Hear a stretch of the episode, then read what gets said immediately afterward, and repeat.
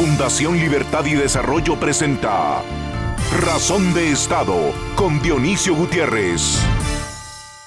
Mi abuela decía que no hay nada tan atrevido como la ignorancia. Le gustaban las fábulas y ponía animales como protagonistas. Una vez me contó una en la que las hormigas son los personajes. Decía mi abuela que los hormigueros son comunidades perfectas porque cada miembro se sacrifica por el bien común. Pero un día las hormigas se volvieron inteligentes y se organizaron en sectores y en sociedad. Y esto, en lugar de elevar el nivel de vida del hormiguero, lo convirtió en una jungla del sálvese quien pueda, todos contra todos. Si no estás conmigo, estás en mi contra y todo se vale. La hormiga, capaz de pensar por sí misma, se volvió egoísta e incapaz de trabajar en equipo. Decidió que lo que era bueno para el hormiguero no necesariamente lo era para ella. Así, su comunidad dejó de crecer y empezó a sufrir los males del subdesarrollo político y las consecuencias de la inteligencia fracasada. Las redes sociales acercan a millones de seres humanos y facilitan el diario vivir de la gente, pero también separan y enfrentan por la forma irresponsable y oportunista en que muchos las usan.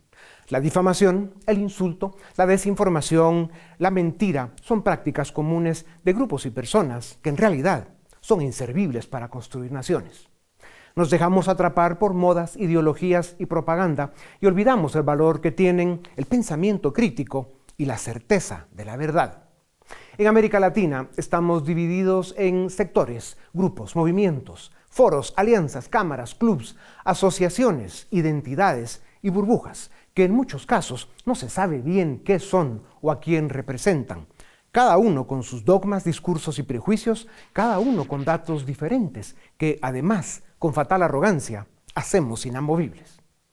Dicen que los ciudadanos libres tenemos siempre la razón porque la democracia de repente nos hace listos a todos. Pero ¿es cierto eso? ¿Alguna vez hemos cuantificado el daño que nos hacemos unos a otros o el costo de nuestra incapacidad para alcanzar acuerdos?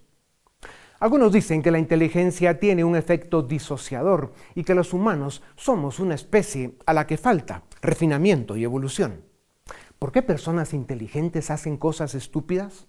¿Por qué nos equivocamos tanto cuando elegimos o decidimos en cualquier ámbito de nuestra vida?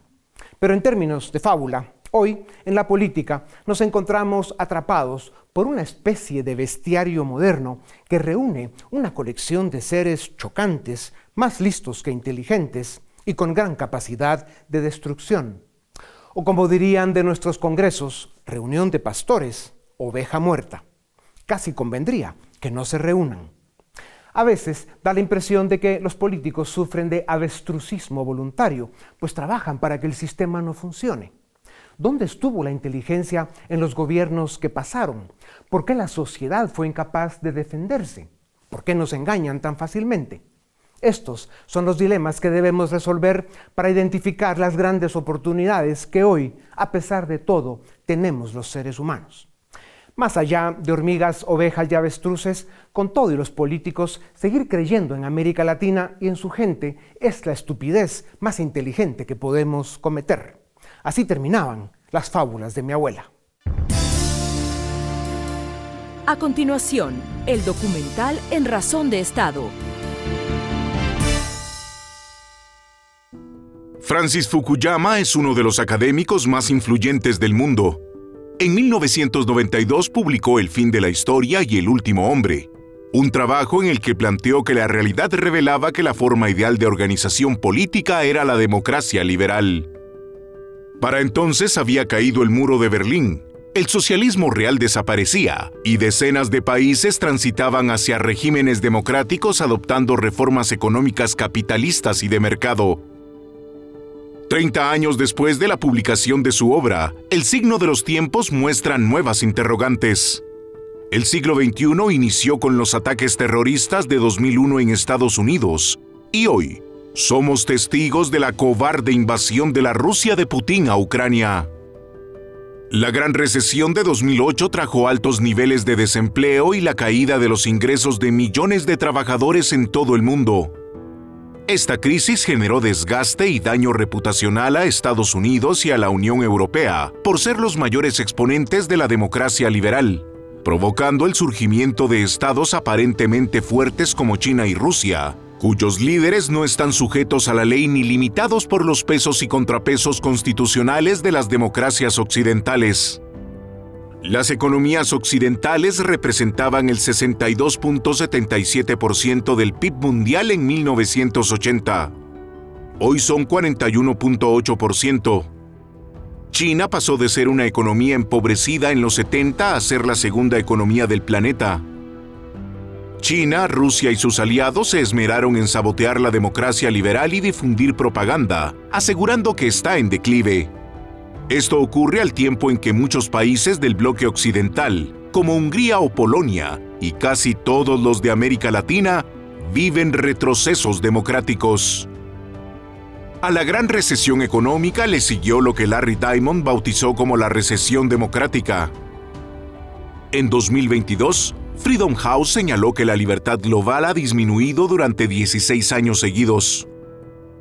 En ese mismo año, el Dr. Fukuyama publicó su obra El liberalismo y sus descontentos, en el que intenta comprender el origen del malestar en contra de la democracia liberal, a pesar de que es el sistema que promueve el respeto a la igualdad de los derechos de todos los seres humanos, el reconocimiento de la dignidad de la persona, el Estado de Derecho y la preeminencia de un gobierno limitado por el orden constitucional.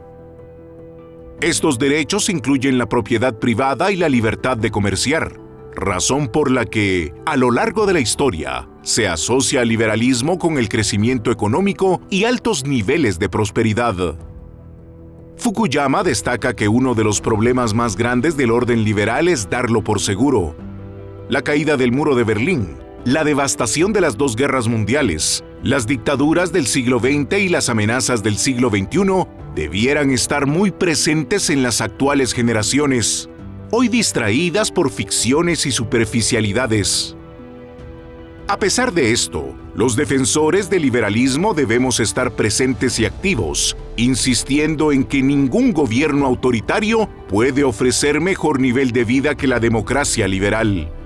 Así lo demuestran los millones de seres humanos que diariamente votan con los pies, abandonando países pobres, populistas, corruptos y violentos. La democracia liberal prevalecerá si los ciudadanos están dispuestos a luchar en su nombre. A continuación, una entrevista exclusiva en Razón de Estado.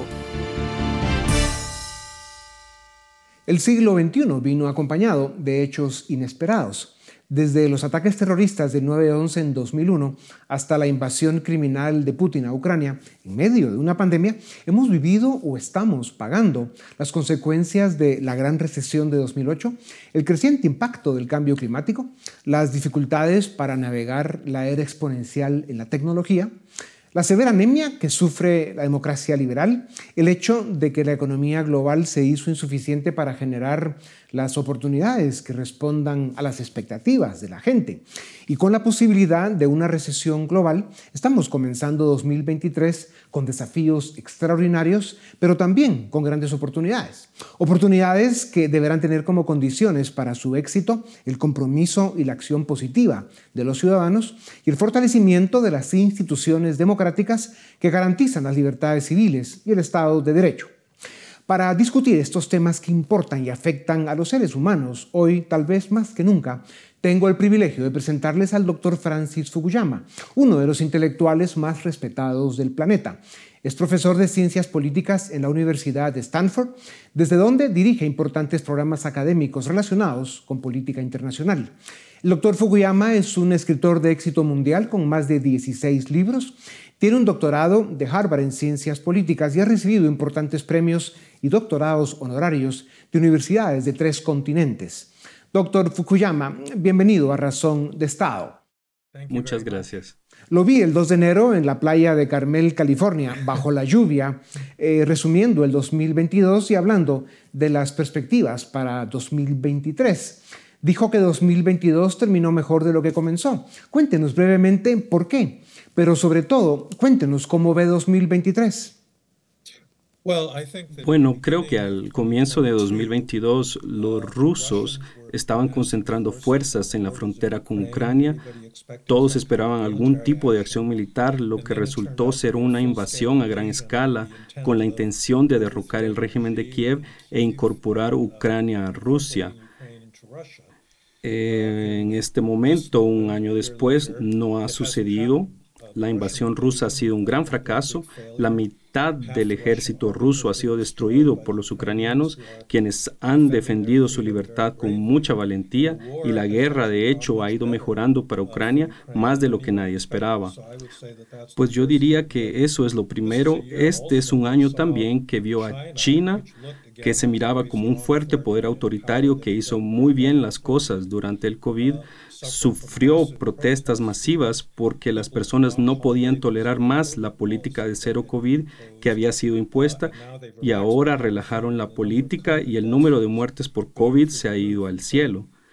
Y por eso ahora se ven como un Estado autoritario menos exitoso. La última parte es que hace un año en Estados Unidos muchos estábamos preocupados que Donald Trump estaba colocando funcionarios en puestos que les permitiría anular una elección libre y justa en 2024.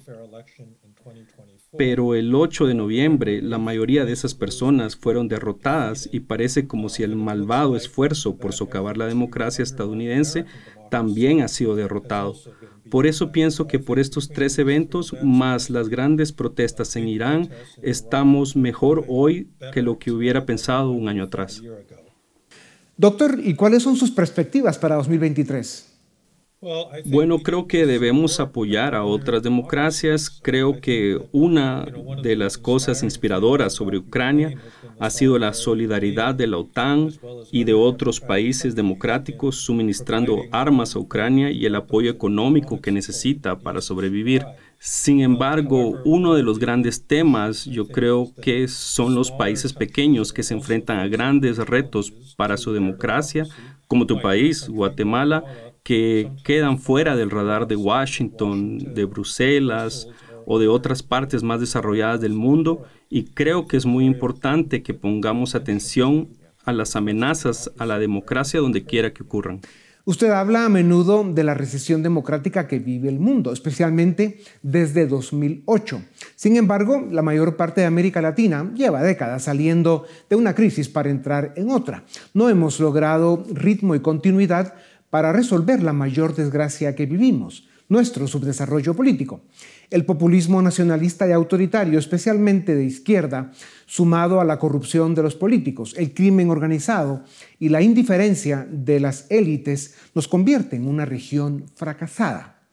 ¿Qué debe pasar en América Latina para que rescatemos el rumbo de la democracia liberal y el Estado de Derecho? Bueno, creo que estás en lo correcto, que la política tiene que dejar de alternar entre el populismo de izquierda y el populismo de derecha. Y creo que la manera de hacer eso es desarrollando una política diferente que se parezca más a la de Europa, en donde hay partidos políticos de centro izquierda y centro derecha. Sabes, hubo un momento en los años 90 cuando pensé que eso iba a suceder en algunos de los países más grandes de tu región, pero desafortunadamente no existió el liderazgo para crear ese tipo de situación.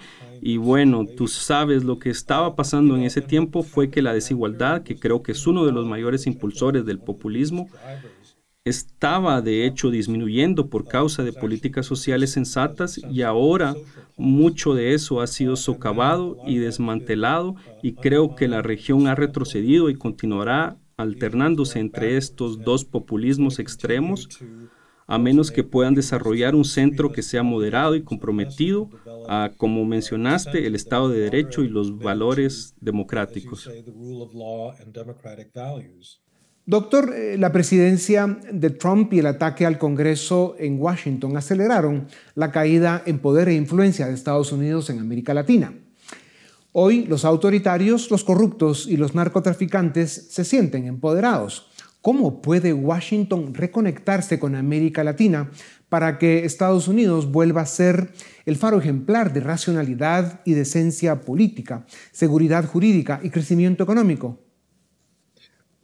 Bueno, hay varias cosas que deben pasar. Primero debemos ordenar nuestra política. No creo que la polarización en Washington haya sido un buen ejemplo o un faro de libertad para nadie. Por eso debemos mejorar nuestra estrategia. Debemos prestar atención, como lo había mencionado, a pesar que los Estados Unidos presta atención a Ucrania y a otros grandes problemas geopolíticos. Sabes, Latinoamérica es fácilmente pasada por alto Ustedes no tienen armas nucleares, solamente los migrantes hacen que Estados Unidos les ponga atención y las drogas en muchos aspectos. Washington necesita darse cuenta de la importancia de esta región. El hecho es que Estados Unidos tiene que vivir con los países de Latinoamérica y tiene un interés en su desarrollo. Y yo creo que ese modelo y el tipo de apoyo económico y comercial que Estados Unidos puede dar pueden ser una contribución importante. Doctor Fukuyama, los autoritarios de la izquierda populista no entienden el proceso económico. Los dictadores prefieren gobernar pueblos pobres. La realidad de Cuba y la debacle de venezolana dan cuenta de ello.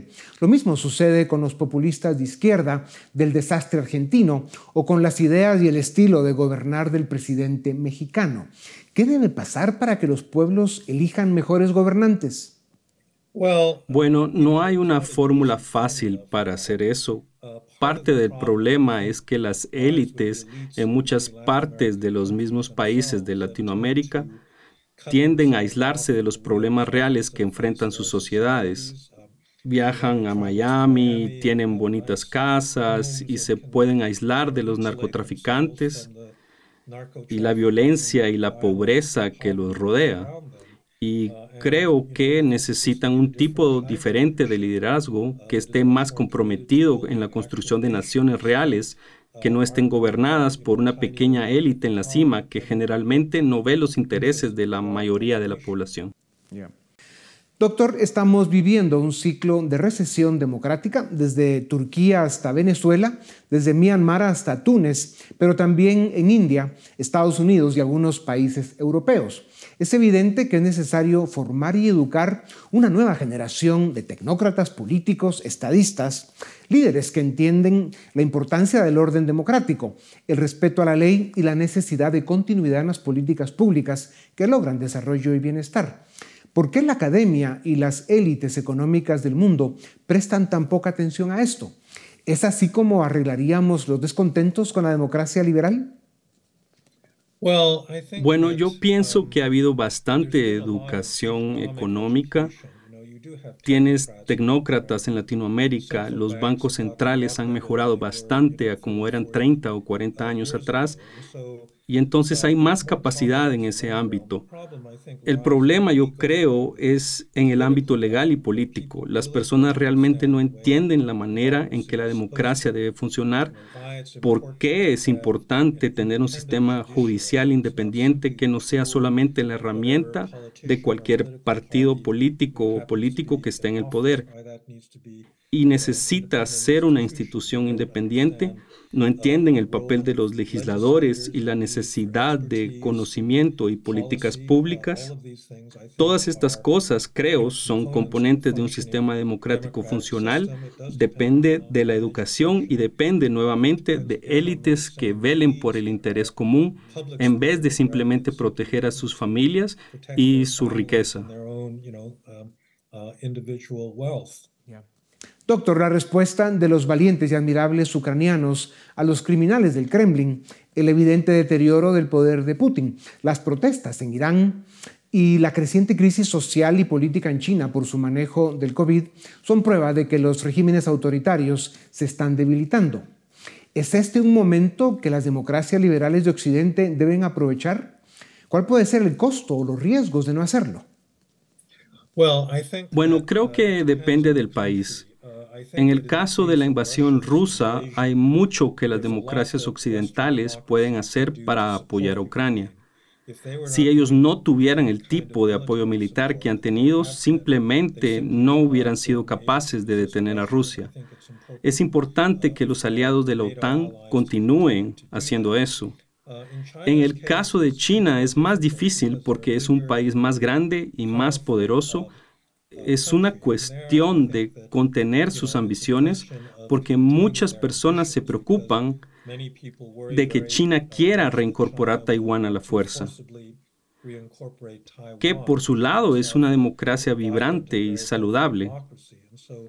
Entonces, disuadir a China de hacer eso es importante y hay que señalar y condenar a los dictadores que abusan de sus pueblos, mostrándoles que el mundo está viendo la manera como se comportan. Doctor, brevemente, ¿cómo ve el final de la invasión de Ucrania y el futuro de Putin? Bueno, yo creo que yo siempre he sido muy optimista respecto a la invasión de Ucrania, porque hay una enorme diferencia en la motivación de los soldados luchando del lado ruso que los del lado de Ucrania. Los ucranianos quieren defender a sus familias y su tierra y los rusos no entienden por qué están luchando. Ellos liberaron a muchos criminales de las prisiones y los colocaron en la línea de frente simplemente como una manera de sacarlos de la cárcel. Entonces creo que Ucrania realmente puede empujar a Rusia fuera de los territorios que fueron ocupados después del 24 de febrero del año pasado y no es realmente seguro comenzar cualquier tipo de negociación de paz hasta que hagan eso. Doctor Fukuyama, a pesar de sus defectos, la democracia liberal, el libre mercado y el Estado de Derecho siguen siendo el camino hacia el desarrollo y el bienestar de los pueblos. Siempre es un placer escucharlo. Muchas gracias por su tiempo. A ustedes también gracias. Esto es Razón de Estado. A continuación, el debate en Razón de Estado ¿Qué tal? Bienvenidos al debate de Fundación Libertad y Desarrollo. Hoy vamos a hablar de Venezuela y tengo a tres invitados de lujo. Desde Caracas me acompaña María Verónica Torres, ella es constitucionalista, profesora universitaria y consultora política. Desde Santiago de Chile me acompaña Luis Alfonso Herrera, él es profesor universitario de Derecho Constitucional y Administrativo y también investigador asociado de CEDICE. Y desde Ciudad de Guatemala está conmigo también Alejandra Martínez, ella es la directora de Estudios Latinoamericanos de la Fundación Libertad y Desarrollo. A todos bienvenidos. Voy hasta Caracas contigo, María Verónica, para tener tus primeras impresiones. Eh, hemos sabido ¿no? que a partir de los últimos días de diciembre del 2022, la Asamblea de 2015 decidió pues, poner fin al gobierno interino de Juan Guaidó. ¿Cómo recibiste la noticia y cómo, en todo caso, evalúas las consecuencias de esta decisión políticamente? ¿Cómo lo ves? Bueno, Edgar, te cuento. Eh, era algo que tenía que ocurrir desde el punto de vista político y desde el punto de vista jurídico. Eh, la Asamblea Nacional dio eh, paso a eh, el interinato, el gobierno interino, a través de un instrumento jurídico que se llamaba el, el Estatuto de la Transición. Ese estatuto tenía un año de vigencia y durante ese año debían realizarse las tres tareas esenciales que eh, fue un poco el mantra que asumió Juan Guaidó, que era em, las elecciones libres, el gobierno de transición, y, no ocurrió, ¿no? Eso, ese, ese instrumento se extendió dos años más, pero no, bueno, no fue posible políticamente hacer. Ahora, Em, ¿Cómo recibimos nosotros los venezolanos esta noticia de que ya Juan Guaidó no será la cabeza del interinato, sino que el interinato muere y queda en manos de la Asamblea Nacional y que la nueva presidenta de la Asamblea Nacional es Dinora Figuera, una diputada de Primero Justicia, es una diputada em, que tiene muy buena consideración en Venezuela, una mujer de mediana edad Em, ¿Cómo lo tomamos? Bueno, mira, la verdad es que lo tomamos con incredulidad, porque si bien el, el gobierno de Nicolás Maduro es un gobierno autoritario y es un gobierno que censura cualquier tipo de expresión política y de expresión ciudadana, si bien eso es así, también es cierto que la oposición en general fue bastante eh, ineficiente en su tarea. Pero luego también hay muchísimos informes de corrupción de la ayuda internacional y de todo el tema del financiamiento internacional que se le dio al interinato. Entonces ahora estamos viendo esta pelea que para los ciudadanos la verdad es que es burlesca, porque en el interinato participaron todos los partidos políticos y ninguno de ellos ha presentado eh, informes de transparencia. En este momento estamos viendo que tres de esos partidos políticos están solicitando informes de transparencia al gobierno de Juan Guaidó, pero tampoco están mostrando los de ellos. Claro. Entonces, es una generación de políticos caducada, es una generación de políticos, eh, y es muy duro asumirlo, pues muy duro asumirlo, sobre todo para la gente joven, que, que es mi caso, que, que su generación de políticos le falló. Claro. Eh, quiero preguntar, quiero preguntar a Alejandra sobre esto. Como para, para ti, Alejandra, entonces, ¿fracasó el gobierno interino? Es decir, como, como no, no, solo como, como gestión, sino como idea, como proyecto, que es lo que parecía ser la salida en 2019. ¿Tú cómo lo ves, Alejandra? Sí, evidentemente sí fracasó en sus objetivos y en su naturaleza. Eh, por el simple hecho, si nos vamos a la teoría política más elemental, por el simple hecho de que eh, en los primeros meses se, se, esperaba que hubiese una fractura, eh, eso era lo que se decía internacionalmente y lo que se esperaba que en los siguientes meses después de la juramentación de Juan Guaidó, en 2019 ocurriera una fractura en las Fuerzas Armadas o dentro de la estructura del régimen chavista y eso no ocurrió. Y precisamente por el fracaso en esos objetivos es que el interinato cambió totalmente su naturaleza de pedir ese, ese famoso mantra de cese la usurpación, gobierno de transición y elecciones libres, pasaron a un tema de resguardo de activos en el extranjero, eh, empezó a ser el gobierno interino como una especie de sucursal o ente centralizador de la ayuda que venía del extranjero y allí empezaron los cuestionamientos con los manejos eh, y el tema de la transparencia, ¿no? Claro, ahora Luis Alfonso, veo que hay que hacer autocrítica en la oposición. Sabemos perfectamente, lo decía María Verónica, que el gobierno de Nicolás Maduro es una, es una dictadura de las peores que tenemos en América Latina, está clarísimo, ¿no? Pero también la oposición parece que ha quedado de ver. ¿Cómo lo, cómo lo lees tú, Luis Alfonso? Gracias, Edgar, por la invitación. Bueno, lo primero es que, mm, siguiendo el argumento de, María Verónica, la verdad es que uno se pregunta cuál es la oposición que existe en Venezuela.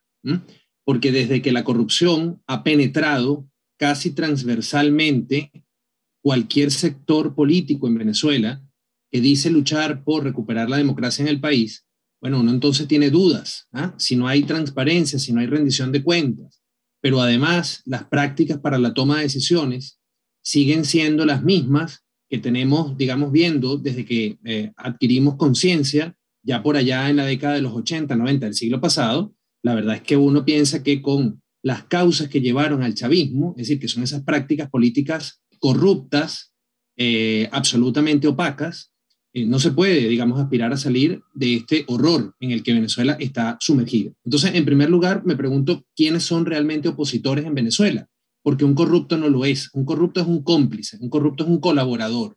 Y en ese sentido, la, digamos, desconfianza eh, parte también por el manejo de lo jurídico, que es la otra idea que me, me gustaría plantear en esta intervención.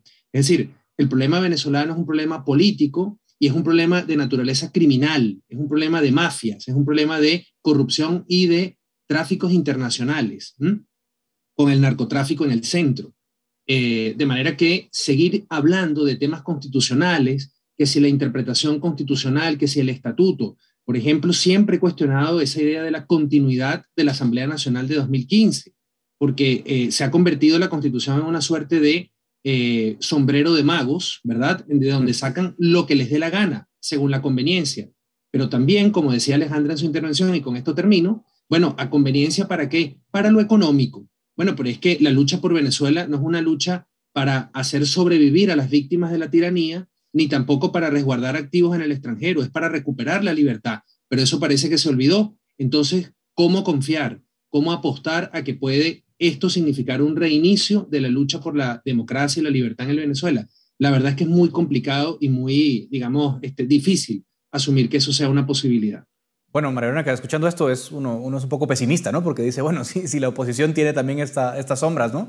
Que se han señalado, no toda la oposición, eh, lo claro porque ustedes lo dicen, ¿no? Pero algunas facciones. Eh, entonces, uno, uno, uno, se explica en buena forma que la oposición en las encuestas que hemos visto no pasa del 20% de popularidad. Eh, ¿Cómo entender eso, María Verónica? Bueno, varias cosas, ¿no? En primer lugar, lo que dice Luis Alfonso de que ellos aún han utilizado la constitución como un comodín político, eh, les ha pasado factura a nivel de popularidad ciudadana. O sea, la gente no es, o sea, un principio que hay que aprender en política y en Latinoamérica es que la gente, el ciudadano, el individuo, la verdad es que no es tonto. Eh, y, ya no cae en estos discursos políticos fracasados que a fuerza de, leyes y, denunciamientos eh, constitucionales quieren crear argumentación política. Ahora, ¿somos pesimistas con la oposición? Bueno, yo soy pesimista con esta oposición, con la oposición que en este momento representa la Asamblea Nacional, pero no soy pesimista con la ciudadanía venezolana. Ya los años de, eh, han dado suficiente tiempo para que haya una nueva generación de políticos jóvenes que están involucrados en causas ciudadanas que eventualmente tomarán el liderazgo de la oposición. Yo no soy pesimista en absoluto frente a las capacidades ciudadanas y a la capacidad de organización, porque lo estamos viendo, hay un incremento importante de movimientos activistas y movimientos de, de organizaciones de la sociedad civil. Entonces, bueno, esta oposición caducará, esperemos que sea lo más rápido posible y que le den paso a los nuevos liderazgos. Está ocurriendo que los partidos están en este momento en un proceso muy difícil. Todos los partidos tienen fracciones en este momento. Todos los partidos están tratando de definir cuál va, a ser el candidato para las primarias y eso ha sido sangre dentro de los partidos, algunos más que otros. Entonces lo importante es que no aniquilen los nuevos liderazgos para que esos nuevos liderazgos sí cumplan con el objetivo de liberar Venezuela, como decía Luis Alfonso. Mm, claro. Alejandra, ahora, siendo realistas, eh, cuando, escucho ustedes, bueno, las oposiciones sería probablemente más preciso como, como término, ¿no? Porque hay, hay varias. Ahora, para derrotar a un régimen de esta naturaleza, criminal, eh, que tiene, controla eh, prácticamente todos los órganos de control, ¿puede sobrevivir la oposición así de fragmentada o tiene que encontrar un liderazgo único que sea el frente común? Y, y si en todo caso tú ves que, que eso sea, sea, posible en el corto plazo, que la oposición encuentre una, una, un elemento de cohesión. Sí.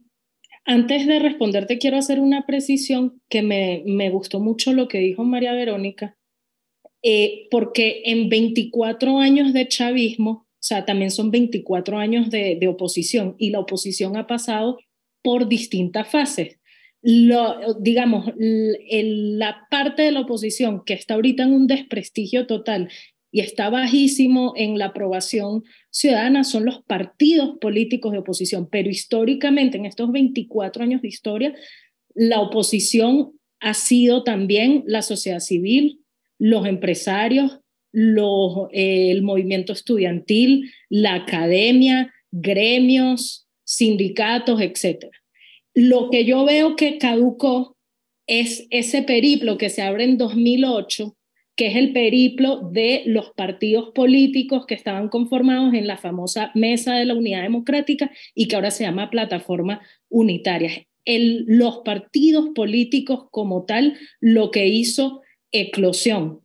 Eh, pero en los momentos coyunturales, eh, digamos, en estos 24 años de chavismo, casi 25 años de chavismo, toda la sociedad unida, o sea, sí ha habido unidad, cuando hay un objetivo claro, o sea, cuando hay un objetivo claro, todo el país se ha unido, ya no, eh, digamos, eh, no completamente en torno a los partidos políticos, sino que ha sido una iniciativa, puedo decir yo, nacional. Te puedo mencionar dos momentos, 2002, 2004, 2007, 2012, 2017, o sea, muchos. Lo que está, digamos, lo que está en desprestigio ahorita es el tema de los partidos que si hay posibilidades para unas eventuales elecciones en 2024, como están, eh, digamos, el nivel de crisis que tienen los partidos políticos, yo no lo veo. la única forma sería, eh, digamos, algo eh, down top en vez de top down. que la sociedad civil encuentre cohesión otra vez eh, la diáspora, etcétera, todas las fuerzas vivas de la sociedad venezolana y podamos hacer presión a los políticos o que surjan nuevos liderazgos, etcétera. Pero ya como tal, depender de los partidos políticos, eso es lo que, eh, digamos, lo que caducó, lo que fracasó. Quiero preguntar algo a los tres porque ya me estoy quedando sin tiempo y, quiero cerrar con esta pregunta. La, la gran apuesta que se ha dicho es 2024, elecciones. Luis Alfonso, ¿tú lo ves realista? ¿Ves que el Maduro vaya a ceder, vaya a garantizar en todo caso unas elecciones en las que por lo menos sean lo suficientemente limpias para que se pueda ganar por la vía electoral? Rápidamente, ¿cuál es tu impresión? Sí, lo conecto, Edgar, con lo que ha estado ocurriendo en México en el marco de estas negociaciones para introducir el elemento internacional en este, en este asunto, ¿no? Eh, pareciera que el tema de las negociaciones en México pasa por eh, un acuerdo que normalmente es más del chavismo con otras potencias democráticas del mundo que con la oposición que está sentada en esa mesa en torno al tema de las sanciones impuestas a personajes del chavismo, eventualmente algunas instituciones como Petróleos de Venezuela, em, a cambio de la liberación de algunos opositores, de algunos disidentes y otras, digamos, este, concesiones menores. Ahora, desde el punto de vista del sistema electoral, eso no está, digamos, planteado, desde el punto de vista del sistema judicial, es decir, los pilares del Estado de Derecho y de la democracia, nada de eso se está negociando en México. Eso, de una u otra manera, es garantía de consolidación del régimen. Por lo que explicaba Alejandro, Alejandra de la situación de los partidos, aquí nadie está abogando por eh, la antipolítica o los antipartidos, sino por la decencia, por la transparencia y por el compromiso con la democracia y la libertad, no contra los partidos. El problema es que los actores de los partidos han hecho lo que han hecho. Pero quería cerrar también diciendo que es muy preocupante que el régimen se esté consolidando, que tenga todo a su favor en esa negociación de México y en otros escenarios, porque es una mala noticia para la región. Es un error de los países hispanoamericanos e inclusive del Brasil pensar que esto se va a convertir ahora en un problema de los venezolanos saliendo corriendo a todas partes del mundo. El chavismo tiene como el régimen castrista vocación y no está tranquilo en la medida en que no desestabilice otras democracias. De manera que Guatemala o cualquier en lo que ocurre en Venezuela y ojalá apoyar a esa sociedad civil en su rearticulación, porque de lo contrario los efectos van a ser negativos para todos los países. Me quedan menos de 30 segundos para cada una, pero quiero escuchar rápidamente algunas ideas que quieran plantear, eh, María Verónica. Mira, las elecciones pueden darse, las elecciones primarias y luego las elecciones presidenciales con miembros de la oposición, pero eso no va a ser más que un consorcio entre estos miembros de la oposición caducados y eh, Nicolás Maduro. En Venezuela no hay antipolítica, no hay desinterés político, en Venezuela hay falta de liderazgo político. Y eso se está construyendo desde la ciudadanía y va a tomar años. Quizás nos tome toda la vida, pero se está construyendo. Alejandra.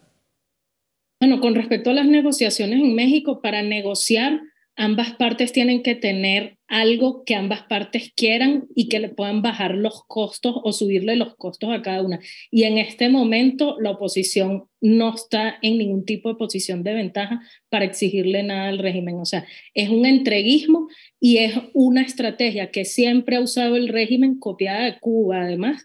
Cuando hay momentos de alta intensidad, como diría Carl Schmitt, ellos utilizan la negociación para bajar para bajar la, intensidad. Entonces, eso no es negociación, eso es un entreguismo eh, total.